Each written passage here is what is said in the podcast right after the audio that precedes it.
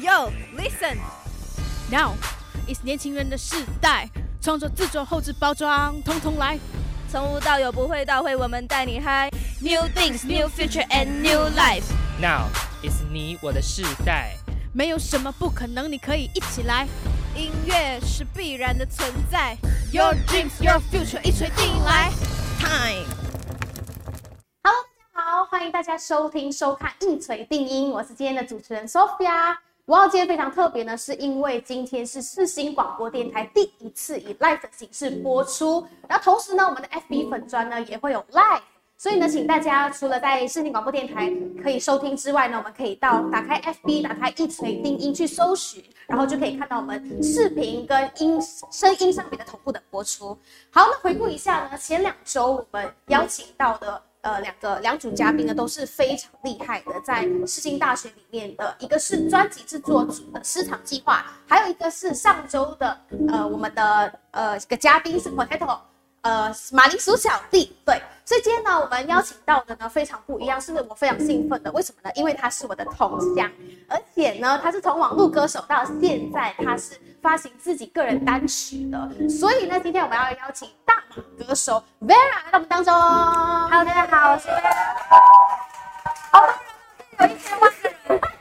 一千万的现场直播。Hello，大家好，我是 Vera，然后我来自马来西亚，然后是 Sophia 的像这样子。对，是，所以 Vela 呢，它非常不容易，是以前呢在呃网络上面有非常多的翻唱跟改编的音乐的视频之后，然后现在可以发行个人的单曲，非常不简单。所以足以印证了新媒体的力量强大。怎么样靠着自己的新媒体的方式，到现在可以成为歌手，真的很不简单。对，对，所以等一下呢，在整个过程当中呢，我们要访问到 Vera 关于她的心路历程，跟她怎么样从网络歌手到现在发行单曲整个流程跟创作里面的很多的跟大家分享的一些事情。嗯，所以呢，话不多说，我们现在要先来进入第一个单元——音乐大来宾。请问一下，你下一张专辑什么时候发布呢？请问一下，近期会跟哪一位歌手合作粉丝都在期待下一次的演唱会，目前有在筹备当中吗？是的，我们现场有 Vera 大马歌手 Vera。那今天呢，很荣幸可以访问到 Vera。对，所以 Vera 呢，她在自己的那个 YouTube 频道当中有非常多的改编，还有翻唱的对对对 cover。对，哎，那想问问看 Vera，说你以前是为什么会开始创 YouTube 频道？是有什么样的契机吗？好，那个时候就是我大学的时候，我本来就是非常喜欢唱歌，可是我就是没有一开始是没有往想要往歌手这方面去呃发展。是。然后那个时候就是在在我们的教会，然后就推上新媒体，然后就鼓励大家就可以开始自己做剪影片啊，然后唱歌啊，然后发布自己的作品，就是经营自媒体。所以那个时候我就觉得好像可以来经营试试看，然后再加上自己真的很喜欢唱歌，所以就开始慢慢累积一些自己的 cover 的作品，自己的翻唱，然后放在 Facebook，放在 YouTube，然后自己跟同学、大学的同学，然后一起办一个叫做 One and Only 的粉丝专业，然后一起来呃做喜欢的事情，唱歌啊、跳舞啊、演戏啊、搞笑，这是大学的一个很热血的生活这样子。对，因为之前呢有翻唱过《光年之外》嘛，哦对对对对之外有八十几万的订对对点击率，然后还有呢还有很多就是飘向北方，嗯而且还让同志转发。对，所以那段时间其实，在你个人之前，其实是跟一个 partner 一起去做的，对对？对对，所以那时候为什么从 partner 之后开始变成你自己一个人在经营这个改变呢？呃，因为那个时候就是我本来是一个很呃害羞的人，然后所以我就很害怕面对镜头唱歌，然后我也很不敢在大家面前表演，所以那个时候就是有一个 partner，他就可以陪着我，然后他就帮我弹吉他，然后我们就一起唱歌，然后就觉得有一个人在旁边很 OK。可是后来我觉得慢慢自己也觉得说，开始要开始经营自己，然后开始对这个唱歌跟音乐就是越来越有兴趣，所以开始就是自己拍影片，然后自己像你刚刚讲的改编歌词，然后改编一些很好笑的歌词在里面，大家可以去找我的 YouTube 跟 FB 都有。所以那个时候就觉得想说自己可以试试看玩，然后用自己的方式去呈现自己想要表达的一些呃话跟想法在里面。嗯，嗯，从两个人到现在的一个人，就是从两个人到一个人的改变，它有什么样的对你来说生活上面的影响啊？因为之前有一个人陪你嘛，而且以前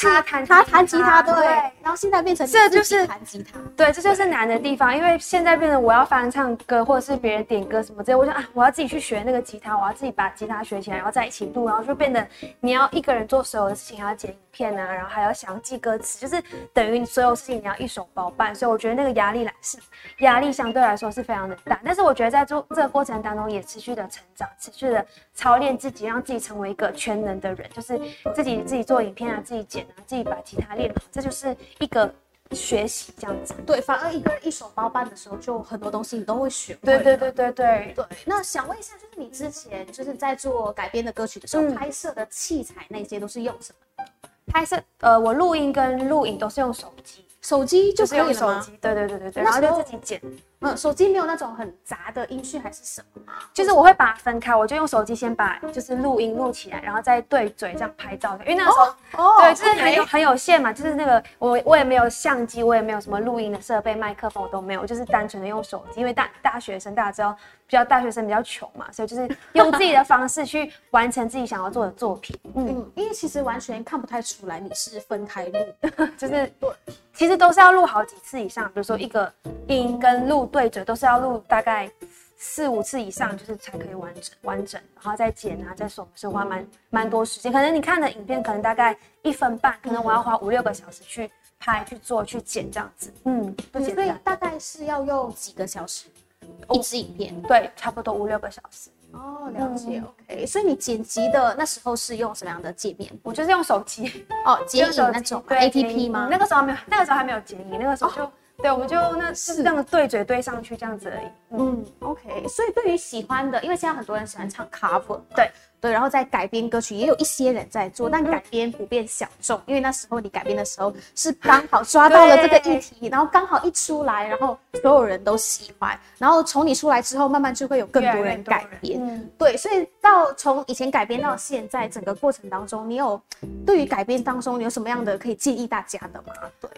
对，因为你讲得对，因为那个时候我在做改编的时候，几乎好像都还没有人在改是歌词。我我在改编的时候，大概二零一六年，我把那个 Let It Go 改成单身狗，然后从那首歌我就开始陆陆陆续续改了很多不同版本的，比如说搞笑的，呃，等你下课，或是女生回应回应版的等你下课啊，或者是呃光光年之外，我把它改成夜市的美食，就用各种方式。但现在因为太多人在做这件事情，我觉得就是变得很越来越多越来越多人，然后我会跟上潮流了。对对对对，然后就我就我最近，所以我最近就把这个重心放在我自己全创作，就是连词跟曲我都要自己完成。所以我在过去一两年，我就学习，就是呃自己写歌，然后把曲也自己写完成，然后开始自己当做一个比较全职的创作歌手，这样就是也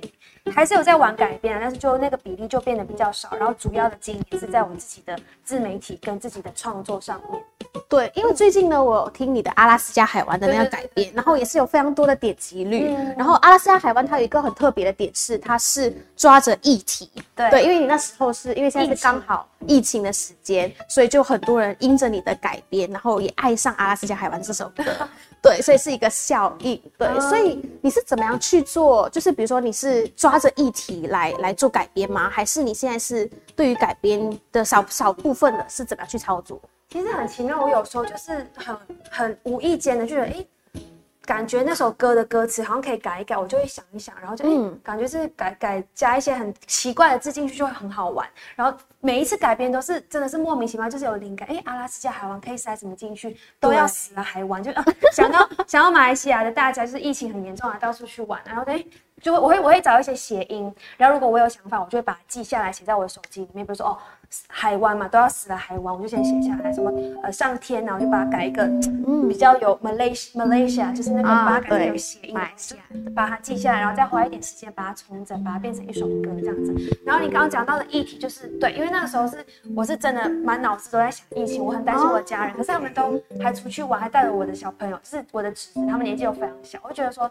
都已经很危险，大家都不怕死。然后，所以我想说，用一个比较诙谐的方式、有趣的方式来来呈现我心里面的感受，所以就改编进去。然后想不到，就是很多人跟我没有办法回家的人都有这样子的那个叫共鸣，对，共所以大家就那个呃点阅就蛮高，然后大家一直分享说哦，跟跟我一样一年多没有回家，就觉得很担心啊，拜托大家不要再出去玩了，干嘛干嘛。所以我觉得这也是一个另外一种方式来表现自己的意见跟自己的想法的一种方式。嗯，对，所以这属于创意来自于生活，对所以其实生活很琐碎的一些小事，也包括这种疫情啊，嗯。或者是比如说减肥啊，还是什么样的生活议发生题类的，对，都我以前有改变过减肥，对，我知道你有改变过减肥，对对对。而且点阅率也是很多，嗯对，反正现在是观众的跟听众的共鸣都会是呃跟他们有关的生活一点的东西。有共鸣，觉得跟他们有有同感，他们就哦跟我讲的是我的内心话，我们就会想要分享啊，想要想要存下来这样子。嗯，那时候在做 cover 的时候，其实是就是觉得玩兴趣的来唱，嗯对吧？那到现在其实应该会有很常在练习唱歌上面的技巧对方面。对，在歌唱上面的技巧，你有做什么样的调整吗？还是歌唱上，我以前唱歌是因为刚有讲过，就是我比较害羞，不敢面对到镜头，或者是我不敢就是在大家面前唱歌。可是因为慢慢的训练，慢慢的累积这样子的经验，其实我就是会开始自己真镜子。然后就互动，跟自己自己唱，对着镜子唱歌，然后对哦着手机里面更自然的唱歌。然后以前我唱歌是这样，一直看旁边，看到就是唱的，然后也没有什么情绪。后来开始学习，就是唱歌要有情绪，比如你唱难过的歌，你要有难过的情绪在里面；你唱很甜美、很喜、很开心的歌，你不能只是很用很假的声音去唱，你要投入在那个情绪里面。这些都是要学习跟练习。所以我最近也还在学习，就是呃歌唱的技巧，跟怎么样去在镜头面前或者在表演的时候有很好的表现。嗯。嗯，所以是看镜子嘛，对不对？看镜子学习，要看影片，然后常常的练习。如果你想要练某个抖音跟转音，那你就要去一直练，一直重复地去练那个抖音，呃，就是一直要去练习，就是熟能生巧，这是真的，就是也没有捷径。你唱歌，你做任何事情，其实都没有捷径，就是要一直练习。了解，所以会练气吗？练气，我会啊，我就是要跑步，嗯嗯，就是一直要维持一个礼拜要跑两次、三次，要跑步要练练气，嗯。嗯，OK，所以相信大家听了 Vera 的分享，一定获益良多。所以我们现在先来听一首 Vera 的创作《这样爱你》，稍后再回来看看。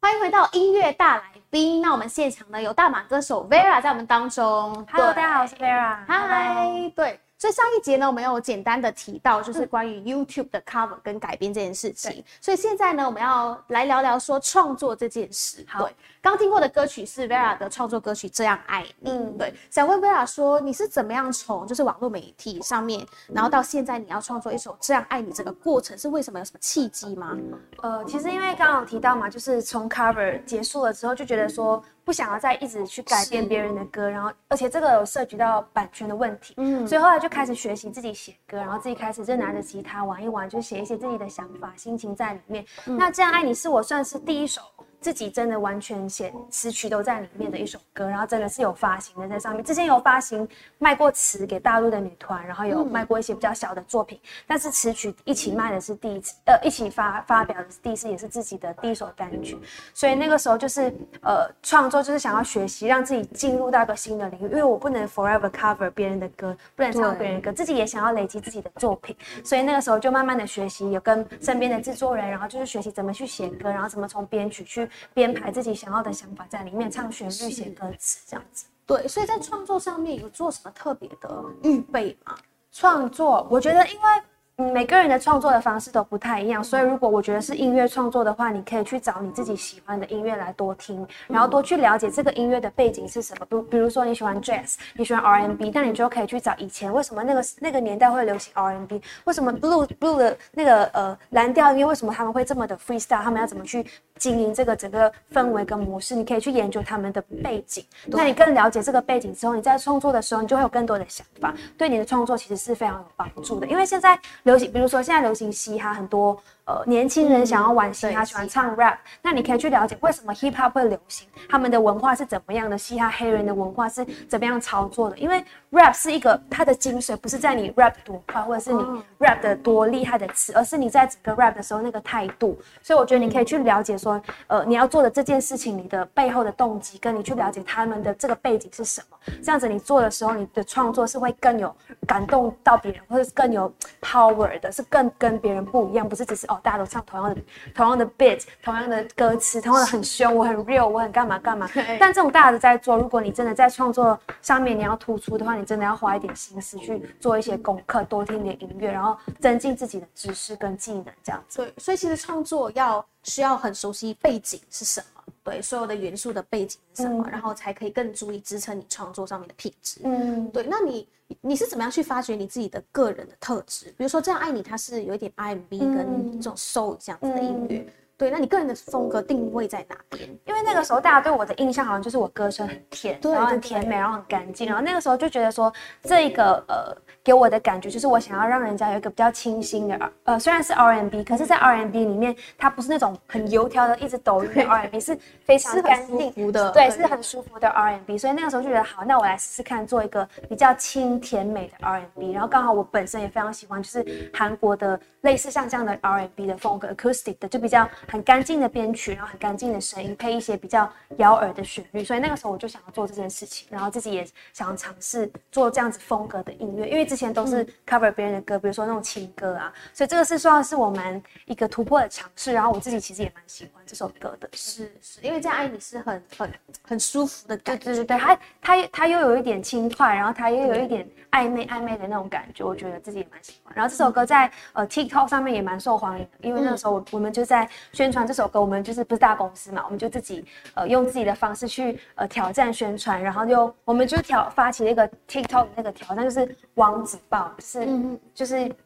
女生抱男生，对对男通常男生抱抱女生是公主抱嘛，然后我们就挑战男呃呃王子报子抱。抱，然后就去报不同的男生，然后去就是用这首歌去宣传，所以那个时候在 TikTok 上面有蛮好的效应，然后有、嗯。而且不错的回应，然后加上这首歌有被有一个游戏叫极速领域去使用，哦所以那个很多听众跟很多用户他们都跟我说，哎、我是在那边听到你的歌，我才很喜欢，就是看用你这首歌来玩游戏很好玩之类的，然后慢慢累积，现在在 YouTube 好像就是已经破五十万的点阅率了，对啊，对吗，对。，所以其实行销宣传也非常重要。对，真的是你有好的作品，你要用对的管道去宣传。就是像我们有没有钱也没有钱的方式，我们就是比如说就去找人帮我们分享，帮我们拍 TikTok 啊，或者是一直去找各种管道，可以让这首歌被大家听到。是，还有最近就是很红的 Street Voice，对对对，可以在在上面接生，对啊，你就可以发一些自己的呃比较呃原本的 demo 的作品，然后在上面，然后会有人去听见，然后给你一些 feedback，我觉得也蛮不错的。对现在其实平台都不设限，就是你随便录个影片，你觉得你 OK，你就放上去，大家会给你一个回馈，这样子。嗯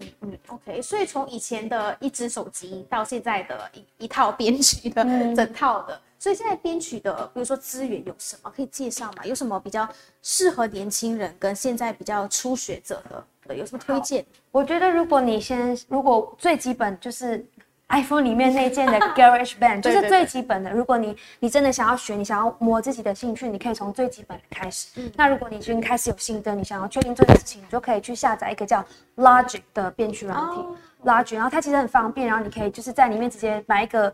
比较 OK 的录音跟录音卡，然后你就内建放麦克风，就可以开始编自己的东西。然后我觉得最重要，你可以去看 YouTube，YouTube 其实很多 Logic 的教学，也有很多不同风格的学习的呃编曲的方式，你可以去找你喜欢的。你比如说你想要抓音源，就是用用音源去灌，还是你想要自己弹乐器，你都可以自己在 YouTube 上面找一些相关的教学。其实那边里面有非常非常多，就 YouTube 真的是你要学什么都非常简单。嗯嗯嗯，OK，想问一下那个编曲哦，是你们一开始怎么样去编这一首歌的曲子？例如说，你会先弹几个音，然后弹吉他几个音那样子，然后让自己越来越对。哦，写歌的话呢，就是写歌的时候，我们会比如说今天我们想要写慢歌，好慢歌好，那我们说 OK，那我们的基底我们要是钢琴的，我们就会先弹钢琴，我们就会找一个 OK，我是女生，我女生的慢歌的 key 可能在 C 还是 E，我们就会抓几个和弦，然后编曲的人就会可以开始弹一个呃钢琴的基底在里面 OK，然后他在弹的时候，我们比如像我们这种写旋律的叫 top liner，嗯，就是会想一些比如说。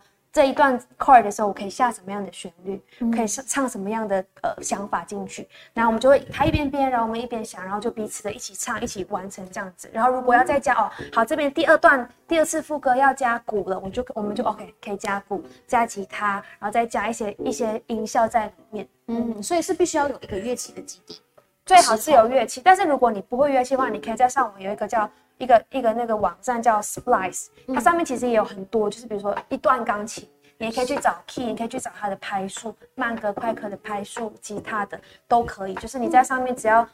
好像也不贵吧，好像一个月好像才三百多台币，就是里面有非常多音源，你可以去使用。现在很多那种做 beat 的那种 track 都是从在上面抓一些音源，鼓啊，那个 hi hat 啊，全部在上面抓下来，然后把它拼成一个编曲，然后再做成一段可以唱唱 rap 的 beat 在里面。对，所以初学者其实可以先去，比如说像 Splice 对啊这种，还有对对对对对 Garage Band，对对对对对，都可以，或者是你就自己很简单的，就一把吉他、一个钢琴，或者是你有什么乐器你想要用的长笛也可以。对，其实吉他很很方便、很欸你知道方便 Vera 说的很多的创作在在 IG 上面，我都是吉他对，都是吉他人生而已。对，嗯你只会吉他吗？还是你？我也会，我也会 keyboard，嗯，都会看。我小我小时候有学那种古典的钢琴，嗯，所以你建议先学吉他吗？最简单的嘞。嗯，我觉得钢琴比较简单一点。嗯，钢琴比较简单，大家可以去试试看学钢琴，因为吉他比较难一点，它的手法比较难按一点，但也是可以学了。嗯，了解。好，那我们接下来先听一首 Vera 的创作《逆风飞翔》，稍后回来。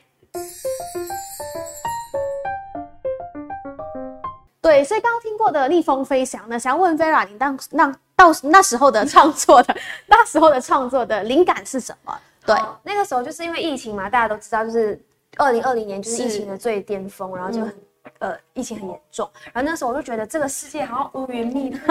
我自己也是这样，就是我自己那个时候也是一个低潮期，因为原本一起要计划发自己的单曲啊、作品啊都被 delay 了，然后也觉得好像这个世界有一点嗯，没有盼望，所以那个时候在写这首歌的时候，我想要就是有一种，呃，不要管这个世界的环境怎么样，就算你想要飞翔的话，就算逆着风也可以飞翔。所以那个时候就跟朋友一起写了这首歌，然后也想要透过这首歌去鼓励我身边的人，也最重要是鼓励自己，不要忘记那个心里面的那个梦想，就是勇敢的去眺望自己的梦想，勇敢的为自己的梦想而飞翔。是。所以在创作这么长的时间当中，尤其是刚刚你有说到，就是你的突然间喊卡的创作嘛，嗯对不对？有没有什么迷失的时候嘛，在创作的道路上？我觉得创作迷失是大家一定会有的，就会觉得说啊，我我写这个歌没有人喜欢啊，我写这个歌卖不出去。因为像我自己，比如说我们是创作者，其实我们有写过笔稿很多次，可能大概五六十首去丢过去唱片公司，其实都不会有中，但是五六十首、哦一，定是这样子，就是我觉得我上次少，可能还有更多可能写了两三百首都没有被选到的，一定是这样。所以我觉得创作者很辛苦，就是你会对你的作品怀疑说啊，我的这个歌不够商业，大家不喜欢我的作品，或者是是呃大众不喜欢我的呃我的我的我的呃那个我创作的东西，所以大家一定会对自己怀疑。但是我觉得也是会有，但是我觉得想要跟大家分享一个心情，就是你一定要成为那个你你自己喜欢那个作品的那个人。因为你唯有唯有喜欢你自己作品的时候，别人才会懂得欣赏你的作品，而且你要相信你自己的作品是。不是被谁谁说哦说这个不行，或者是谁谁谁不接受你的作品，你的作品就不是作品。我觉得不是这样，而是你要坚持在你做你自己喜欢的事情上，而且你要相信你的作品有一天会被懂你的人看见，不懂你的人喜欢，就是你一定要坚持这件事情。对，其实现在很多年轻人都有提到说，他们都很想要创作，嗯但是创作很卡关的点在于，第一个可能没有信心，嗯第二个可能就是没有资源，嗯对，所以其实信心跟勇于踏出那一步也很重要。就好像四年前，你知道。我那时候 study 的时候是四年前，嗯。然后四年到两年后你就发行自己的单曲了，嗯。对，所以其实没有不可能，两年之后可以有自己的达到自己的梦想，也不一定。对，但是我觉得现在的人可能会非常的急，就觉得说啊，我要我要发单曲，我要干嘛干嘛，我要发我自己的歌。可是我觉得这一些都是需要累积的。你看我唱了 cover 唱了四年，然后我也只是才有两首单曲，而且这这一切都是我自己慢慢经营的。我没有就是什么一炮而红，就是我也没有好像马上有唱片公司签我啊干嘛，这些都是我自己累积，然后自己。凭着信心，就是告诉自己说我可以做到，然后我要持续让大家听到我的创作。虽然你看我的点阅率其实也没有很高，在呃《逆风飞翔》这首歌在 YouTube 好像点阅率也不高，但是我觉得对我来说，我我很以这首歌为荣，因为我知道这首歌有鼓励到一些人，这首歌对某些人来说，他们听了会很有盼望，而且最重要来说，就是对我来说是一个我人生的另外一个作品。我觉得我很以我自己为傲，因为这个是。我给这个世界的作品，我我不需要别人喜不喜欢这个作品，我不需要去定义说这个点阅率高不高，因为那就是我的作品，不管这个人其他人给我的批评或者是回馈是什么，因为它就是我很用心做出来做的作品，所以我觉得现在是想要鼓励大家，就是不要被社会的价值观或者是大家批评你，或者是你觉得大社会不喜欢你的作品而放弃，选择放弃，我觉得这个是一个会。你以后会后悔。对你一定要坚持你自己喜欢做的事情，虽然这个大家都知道，但是非常的难。但是就是你只能学习，在跌倒的过程当中，持续的站起来，持续的逆风飞翔。对，其实最珍贵的不是作品大卖还是什么，而是很多人给你回馈。真的，对，听说逆风飞翔真的有帮助到一个女生，是让她重新站起来，对不对？对对，她是我非常好的朋友，她跟我同年，然后她就是因为她比较早结婚，然后就是怀了怀孕，怀了两胎，然后那个时候她其实非常的忧郁，就是产后忧郁症，她就觉得她自己心情很灰暗，然后她非常的因为他跟我一样很年轻，可能他其实还有很多事情想要做，可是就没有想到可能要生小孩什么之类的，所以他就他他跟我说，他听了这首歌，他觉得心里面非常有盼望，然后他觉得这首歌鼓励到他，觉得他自己能够呃透过这首歌可以听到一些新的希望在里面，然后我觉得也非常的安慰我自己，因为他是我非常好的朋友。嗯，所以很珍贵的地方在于回馈。对对，那接下来你有没有说有什么样的计划嘛？对，因为现在逆风飞翔，然后又遇到疫疫情嘛，疫情对，之后会不会有什么出新的单曲啊，或者是你有没有呃比赛的计划？呃，之后我我最近在规划一个新的比较新的一个科技的作品，就是叫数位收藏品，叫 NFT，它是有点类似像比特货币的那种，然后它变成是一种，比如说你以前喜欢蒙娜丽莎的话，你可能就去买那个画，可是现在那个 NFT 的的操作手法是它是变成是数位的，比如说这篇 FB 的贴文我要把它买下来，我就可以标按这个 FB 贴文是多少钱，这个会收这个是比较新的一种科技的层面的东西，我现在在呃募资研究。对募资跟研究做做这个计划，然后之后会跟我的作品跟我的歌曲包在一起，然后可以请大家多多的关注这样子。嗯，OK。那对于例如说个人的发展呢，有没有就是想要参加比赛啊，或是有没有在筹备单曲啊的过程？单曲是一直都在筹筹备中，已经做了好好几首，但是就是找适当的机会去发行。那比赛的话，我还在想想看有没有适合的比赛可以去参加，不管是大陆或是台湾的一些选秀节目。我觉得以前会觉得好像。提不起勇气，但最近我觉得好像什么事情都可以试试看，就是不要设限自己。以前会觉得啊，我不适合比赛，我不是比赛的料。但是我觉得 you never try, you never know，就是你不知道你自己会会得到什么。但是如果你有这个想法，你可以去试试看，我觉得非常好啊。就是我也跟自己说，就是勇于尝试，去多碰一些不同的节目，多上一些不同的呃通告什么之类的，都试试看。了解，嗯对，所以其实以前到现在有过不同的表演的经验，对不对？有对，第一次表演你还记得吗？